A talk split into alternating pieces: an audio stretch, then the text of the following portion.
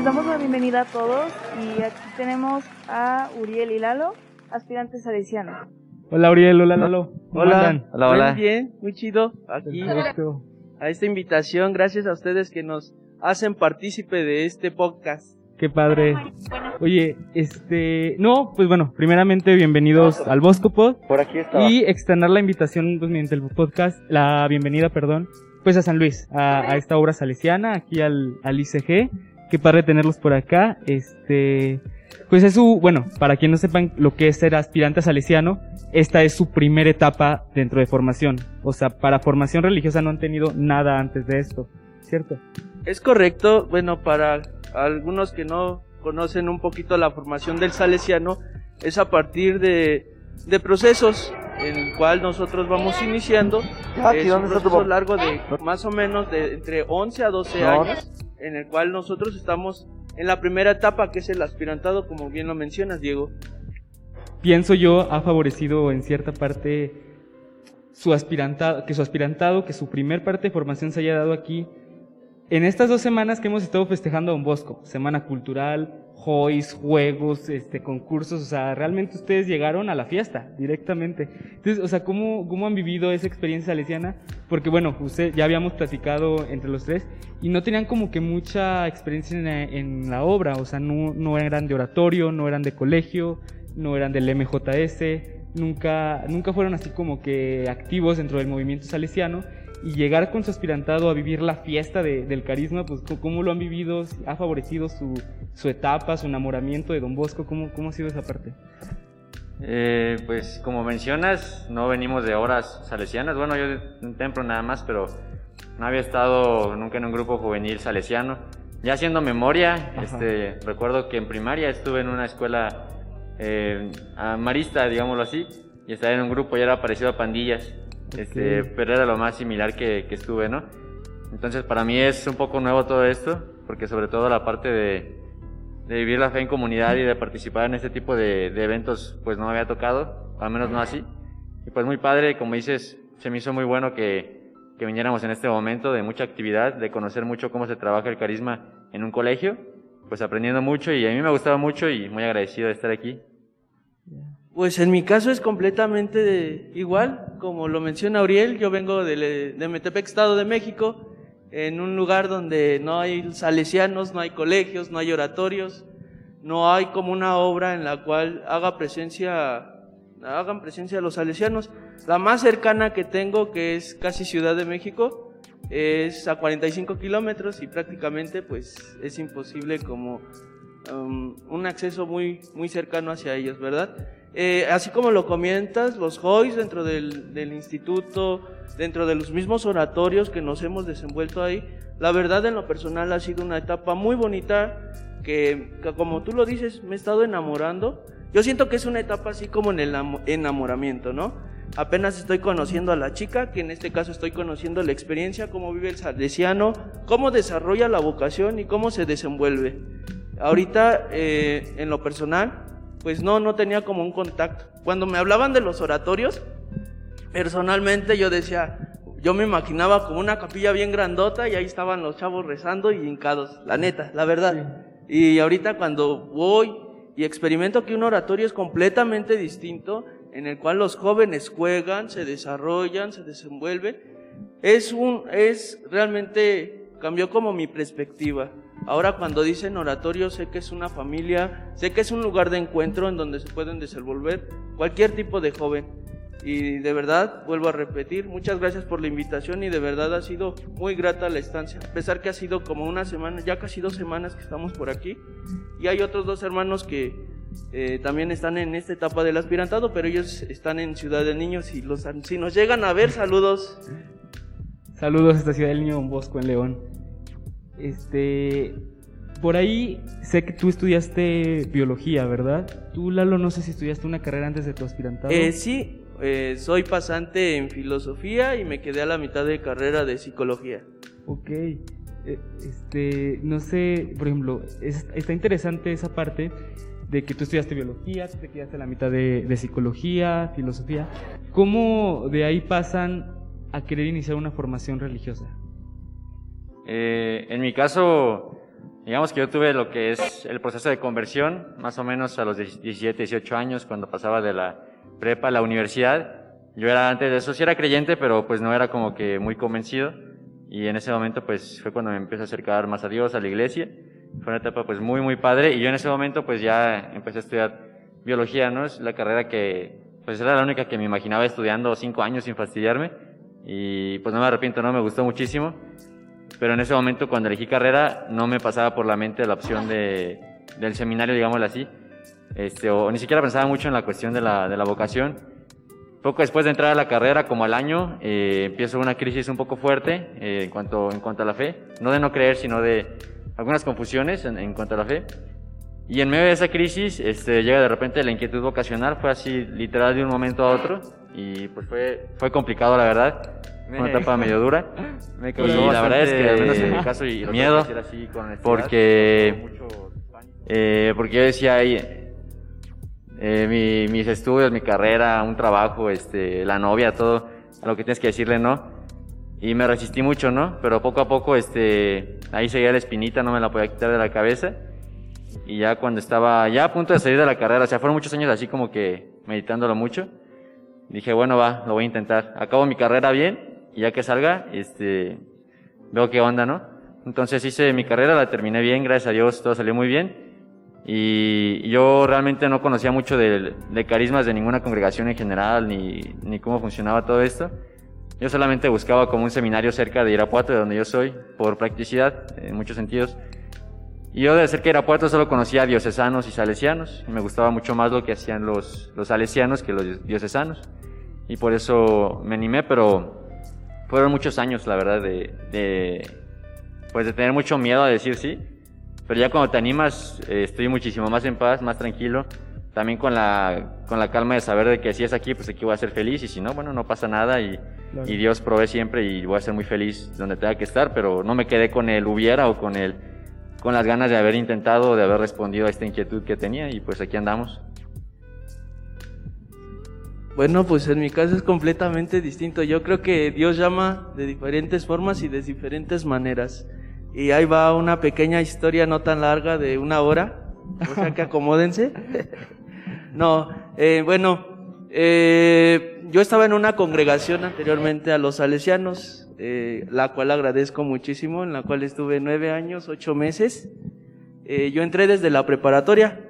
Yo entro a estudiar la preparatoria y casualmente, bueno, entro al seminario simplemente para estudiar la preparatoria. ¿Por qué? Porque estaba en una e- etapa de mi vida en la cual era un tanto rebelde y un tanto, digo, han de conocer los del Estado de México que, pues, el ambiente es un tanto distinto en cuanto a que, pues, digo, la, la edad de la adolescencia, pues hacemos cosas que, que ni pensamos. Entonces me encontraba en esa época, me hacen la invitación de entrar al seminario, pero casualmente que me dicen que es estudiar la prepa en otro estado. Entonces prácticamente pues dije, bueno, separarme de mi familia, estar fuera de mi familia, va a estar muy chido, ¿no? Entonces entro al seminario que es cerca de aquí, que es Santa María del Río, San Luis Potosí, estudio la prepa y durante ese lapso, la verdad, en un principio yo nada más venía a estudiar la prepa. Pero ¿cuál fue lo que me pasó? Que pues a lo largo del camino fui descubriendo que por ahí era, por ahí me llamaba, por ahí me sentí identificado.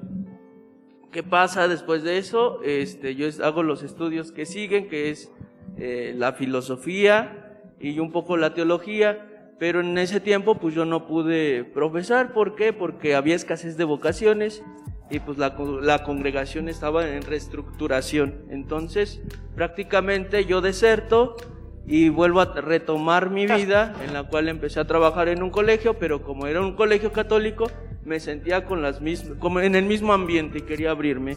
Entonces opto por trabajar y mejor este, volver a estudiar otra cosa para no tener una relación concreta. Entonces, es, mientras estudio, este, empiezo a trabajar y también voy conociendo a una chica, la cual pues empecé a salir con ella, que si me ve, muchos saludos y es, muy- amiga mía. Y a lo largo de nuestra pequeña relación, porque fue casi dos años, ella me, me- siempre me hacía hincapié que, que había algo particular que no sentía como que estaba lleno. lo cual pues sí, y directamente le agradezco a ella. Ella se llama Erika, me, me dijo, oye, no te veo tan feliz. No sé, hay, hay una cosa que, que no, no, no sé. Vaya, la comunicación sirvió mucho. Eso me ayudó a retomar esta parte de, de mi inquietud vocacional. Entonces, gracias a ella retomo esta parte de la inquietud que tengo y mando un mensaje a la plataforma de Facebook de, de los salesianos. Ya, obviamente, a lo largo de, este, de esta formación que yo tuve, pues fui conociendo varias congregaciones, ¿no? Y dentro de ellos, pues dije, pues voy a calarle algo nuevo. ¿Y cuál es la sorpresa? Que nuevamente estoy en este, en este proceso de enamoramiento. Ya. Eh, me llama la atención esa parte porque, bueno, por ejemplo, ¿en qué semestre estás tú, Laura? Perdón. Ah, en el segundo semestre, Segundo semestre, TEC. universitario. Universitario, ok, es más corto. ¿Sabes más o menos, eh, por ejemplo, qué quieres estudiar? Te pregunto. Ahorita te digo por qué. Ah, pues me he inclinado por criminología. ¿Qué, perdón? Criminología. Criminología. Ah, qué padre. Criminología. Yo quería ser criminólogo. Bueno, esa es otra historia. Este.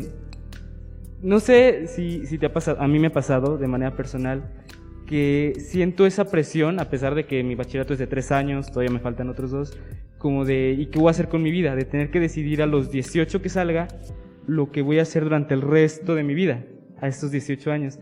Y, y me llama la atención esa parte de que ustedes tomaron la decisión de una carrera universitaria, pero no se quedaron con eso, o sea, fueron mucho más allá y, y esa parte está, está interesante, me, me gusta. No sé, por ejemplo, en uni, este, ¿cómo Laura, has, eh, tus compañeros, por ejemplo, la no sé si, si alguno tenga esta misma presión de, de que es más corto el bachillerato y de saber qué van a estudiar y si están realmente convencidos, si no lo saben, o cómo... Um, bueno, pues tengo un par de amigos que, por ejemplo, algunos van para medicina, entonces como son carreras largas, pues Demasiado. tratan de ahorrarse un año y cosas así. Entonces la mayoría ya sabe lo que va. Ya, Yo siento que ahí entra un poquito más el, eh, el sentido de la vocación, de la Ajá. pertenencia, de la identificación, ¿no? ¿Y a qué voy con esto?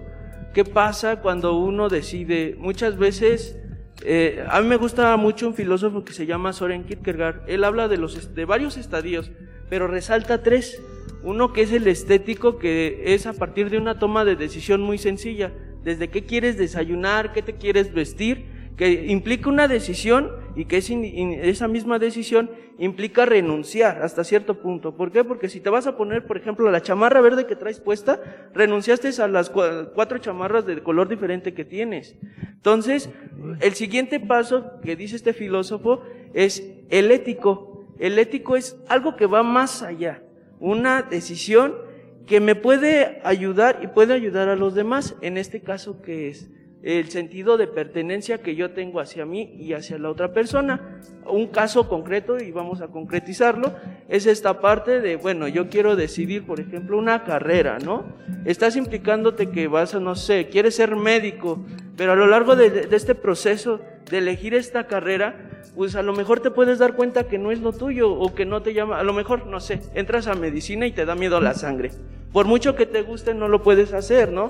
Igual, a lo mejor si alguien, no sé, vamos, vayamos a ejemplos muy burdos, quieres ser este, no sé, albañil, pero si se te cuartea la mezcla, obviamente nunca vas a ser un albañil, ¿no? Entonces, yo siento que es ese, este sentido de pertenencia. Y el último estadio que nos habla este filósofo es el religioso, en el cual una decisión implica un cambio 300 de 360 grados en tu vida. ¿Y qué implica esto? Por ejemplo, una decisión de casarte o no casarte, de entrar a la vida religiosa o no entrar a la vida religiosa. Porque es un giro 360. Cuando tú te casas, implica renunciar, no completa tu familia, pero serte independiente. Entonces, yo siento que nunca vamos a encontrar algo seguro. Y ya es donde, ahí es donde encontramos la misticidad de Dios, de lo que uno quiere y quiere encontrar respuesta. El hecho de que nosotros estemos iniciando este proceso no quiere decir que ya vayamos a ser salesianos Claro. o que nos vayamos a consagrar para toda nuestra vida. Es un continuo decidir, e incluso en el matrimonio, incluso en la vida de soltería. No, bueno, eso es lo que yo pienso, no sé. Sí, yo creo que... no, nada es una decisión definitiva. Tú en este Correcto. momento estás tomando, ustedes están en este momento tomando la decisión de ser aspirantes.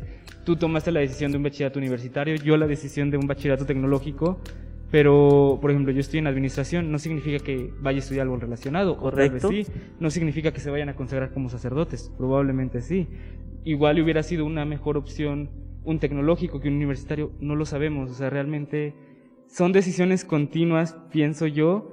Y está bien, o sea, está bien si nos equivocamos, está bien si nos tropezamos, está bien si cometemos errores. Si pasamos muchos años haciendo algo que realmente no tiene futuro, pues bueno, esos años ya pasaron. ¿Qué sigue ahora, no? O sea, yo creo que es- esa parte es importante, discernir y no, no, no limitarnos a la vocación religiosa. O sea, vocación es un llamado. Correcto. O sea, si yo me siento llamado a casarme, si me siento llamado a ser soltero toda la vida, si me siento llamado a trabajar aquí, a estudiar esto, si estudié esto y siento que no me siento llamado, pues, pues saber discernir y saber cambiar la, la onda. Porque, bueno, por ejemplo, este, el cri- criminología, ¿verdad? No sé si, por ejemplo, ¿por qué no tomaste la decisión en- si tenemos la, la opción de laboratorista químico? ¿Por qué uni? ¿Por qué esos dos años y no prepararte como, como labo en TEC? Um, pues por el hecho de que simplemente llama más la atención, entonces me parece más interesante y pues es lo que me está llevando hacia allá. Ya. Sí, y, y, pues es eso, o sea, saber tomar las decisiones y saber por, por qué las tomamos, ¿no? Sí, como dices, este, y como dice Lalo, decidir es renunciar.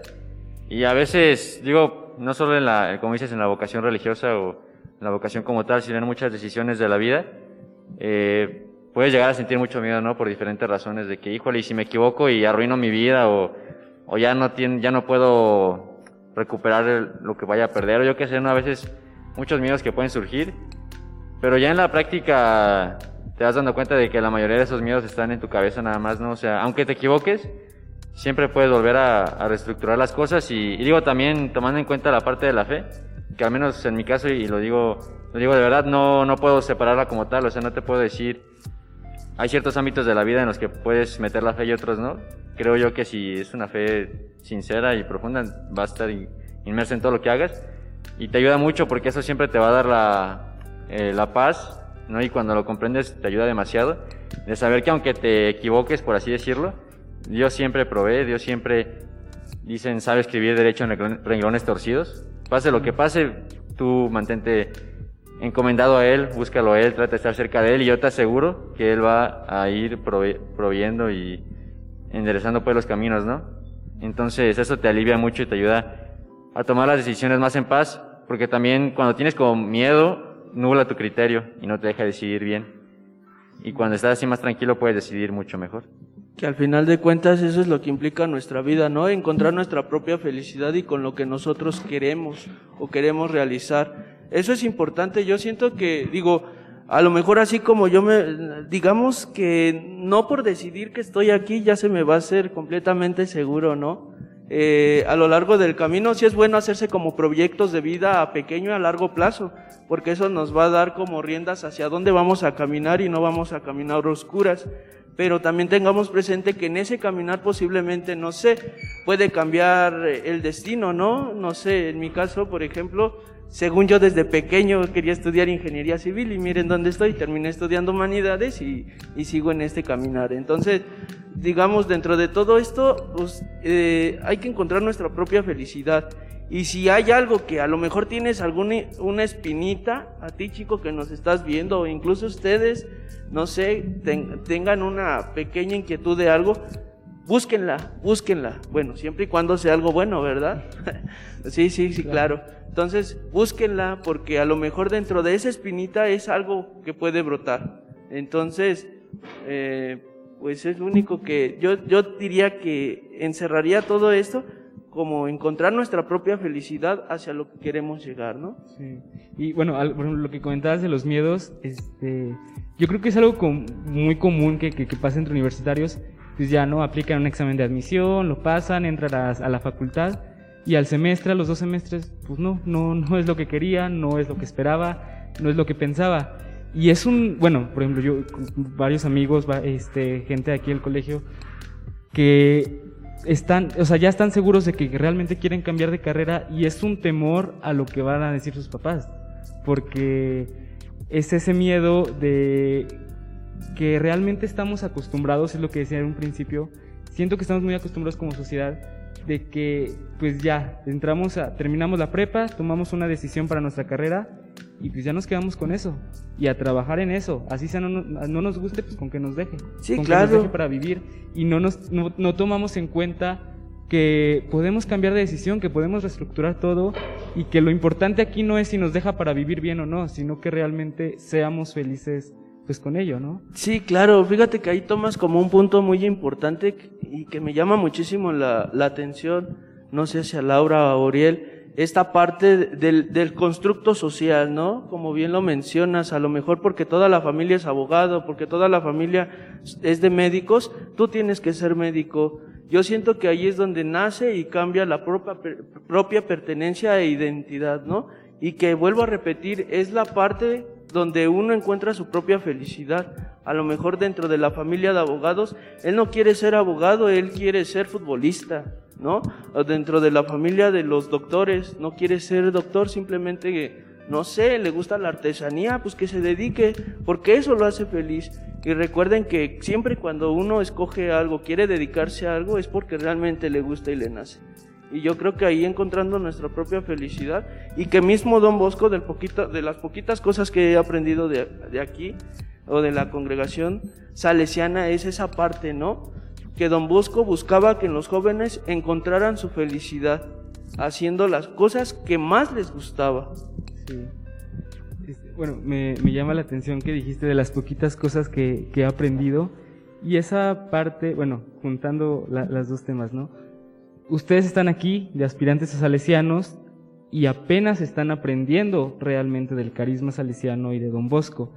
Y yo creo que a veces también pasa eso, ¿no? Nosotros igual y pensamos que para elegir una para tomar una decisión o para elegir un, un camino o un estilo de vida, tenemos que conocerlo previamente y cuando lo conocemos es entonces cuando tomamos la decisión. Igual y tomamos la decisión por X o Y razón o por factores externos y es durante el proceso que, que nos vamos enamorando. Por ejemplo, nos comentan que ustedes realmente apenas era su proceso de enamoramiento de la obra, no lo habían vivido previamente. Em, por ejemplo, criminología. Tú o cualquier otra carrera, medicina, me dijiste que, que unos de tus amigos que querían estudiar, ya, o sea, ya conocían las carreras o apenas como que les llama la atención, o sea, ¿cómo está esa parte? Porque están los dos caminos, enamorarse previamente y entrarle o entrarle por X o Y factor y apenas enamorarse durante el proceso, ¿no? Pues es que, por ejemplo, los que ya tienen familiares en esa carrera pueden preguntar, ir conociendo desde antes a qué es a lo que van y ver, pues, lo que van a ir haciendo. Y si no, pues, en todo caso sería ir investigando para saber lo que vas y que, pues, poder tener una visión más clara de qué es lo que estás haciendo. Claro. Sí, igual ahorita este, de lo que mencionaban, eh, también quería comentar, por ejemplo, siempre es importante cuando decides, bueno, creo yo, en lo poco, poca experiencia que tengo, buscar lo que te haga, lo que te haga feliz, lo que te traiga paz, pero aquí también tener cuidado en ese concepto que tenemos a veces de lo que te hace feliz. Porque elijas lo que elijas, aunque tomes la mejor decisión, no vas a estar 24/7 lleno de alegría, así, brincando, sonriendo. No porque no esté padre, sino porque pues así somos los seres humanos, somos variables. Y elijas lo que elijas, vas a tener dificultades, vas a tener altas y bajas. Entonces dicen, escoge tus batallas, escógelas bien porque aunque te cases, en el caso de la vocación, aunque seas sacerdote, aunque seas este soltero o aunque elijas X o Y carrera, elijas lo que elijas, vas a tener dificultades y crisis y, y problemas, ¿no? Es parte de la vida. O sea, no, no busques o no te desanimes si a lo mejor elegiste un camino y estás contento, y, pero hay una dificultad. No es que hayas elegido mal necesariamente, ¿no? O sea, es parte de... Entonces, yo creo que sí es importante puntualizar esto, no busca lo que te haga feliz, lo que le dé paz a tu corazón, pero siempre desde, o sea, no nada más desde el sentir inmediato, sino de una manera un poco más profunda. Y yo aquí sí, digo en lo personal, cada quien es libre, ¿no? Pero en lo personal sí, sí pienso que lo que, al menos a mí, muy en lo personal, lo que me da esa brújula de, de, de por dónde voy bien, por dónde no, es la parte de la fe. Es lo que me estabiliza y lo que me ayuda a no guiarme nada más por el sentimiento, no guiarme nada más por, por la razón tampoco, porque es buena, pero a veces te juega en contra la mente también, ¿no? Este, tener como esa, esa estabilidad, esa brújula que me, que me ayuda a orientarme un poquito mejor y pues es también confiar porque nunca vas a, a veces es más fácil, ¿no? Pero hay veces que son decisiones difíciles y no vas a tener asegurado que sea la correcta, ¿no? Y es un poco ir descubriendo en el caminar, pero pues así es, así es la vida y, y digo, y ya cuando lo haces y te animas y te avientas, te das cuenta de que vale la pena, de que te hace feliz y de que si pudieras volver al tiempo lo volverías a hacer porque realmente es donde estás- encontrando un sentido a tu vida. Entonces, pues es, es- así son las cosas, ¿no? Es ir poco a poco meditando las cosas en el corazón y, y ver qué, qué es lo que quieres hacer. Sí. Y, eso está padre, o sea, saber qué nos, qué nos hace feliz, este, y no guiarnos por lo que estamos acostumbrados a escuchar, a ver, a determinar como moralmente correcto dentro de, la profesión y dentro de la vocación. Por ejemplo, hace ratito que en este mismo escenario se dio la Semana Cultural, concursos de canto, bueno, hoy, fue el de canto, mañana guerra de bandas, o sea, toda esta semana en honor a San Juan Bosco, todos estos concursos y ver cuánto talento hay aquí. O sea, realmente entre los dos mil alumnos que somos del colegio, cuánto talento, cuántas voces increíbles hay, cuántos, o sea, realmente es muy padre. Y de aquí del mismo Salesiano han salido futbolistas que juegan de manera profesional, han salido chavos que se van a reality shows a concursar por, por su voz, este, han salido grandes deportistas, tanto en lo artístico como en lo cultural, o sea, no necesariamente es irnos a estudiar, si nos enseñan matemáticas, español, lectura y redacción, lo, que, lo de siempre, en una facultad, en una carrera técnica, cien- eh, algo de ciencia, no, está la- lo que tú decías, la artesanía, todo es muy padre, ¿no? Y realmente solemos escuchar el, no, pues te vas a morir de hambre. Pero yo creo que es importante saber discernir si, si te vas a morir de hambre, pues, pero que seas feliz. Y no es necesariamente es así.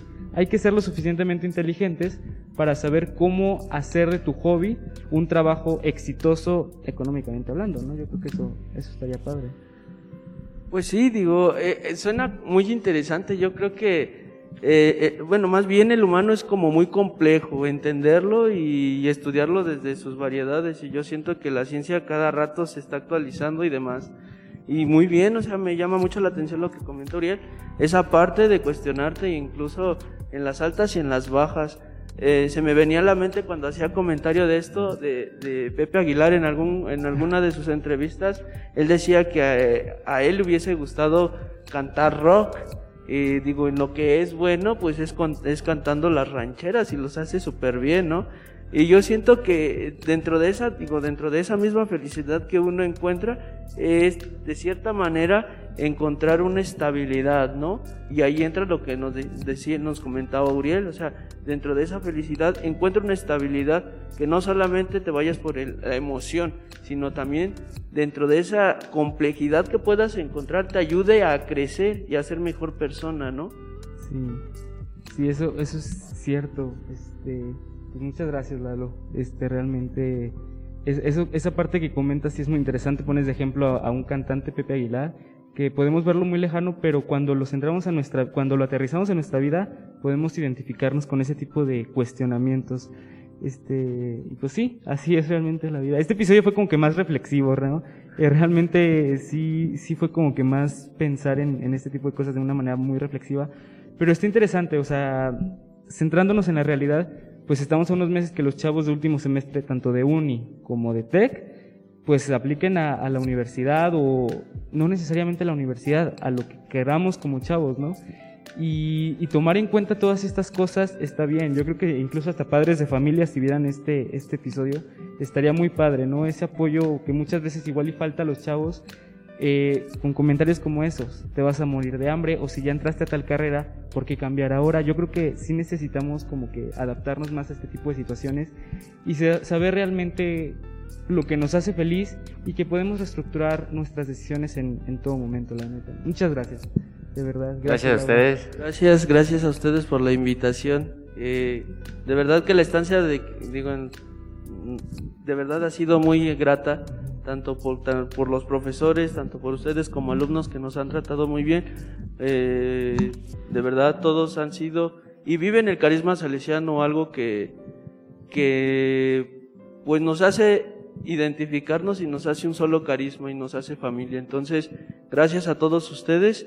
Gracias por permitirnos conocernos, gracias por la invitación nuevamente y pues esperemos no sean la primera ni la última.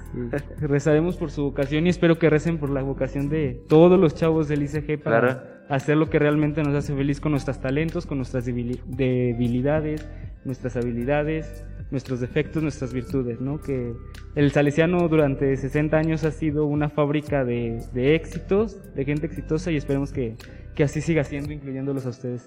Muchas gracias y pues realmente es, es una invitación a toda nuestra comunidad a, reflexionar sobre esto. Este episodio fue un poquito más pasivo de esta, en ese sentido, pero sí es importante reflexionar sobre nuestra vocación como personas, como seres humanos, como chavos. Muchas gracias.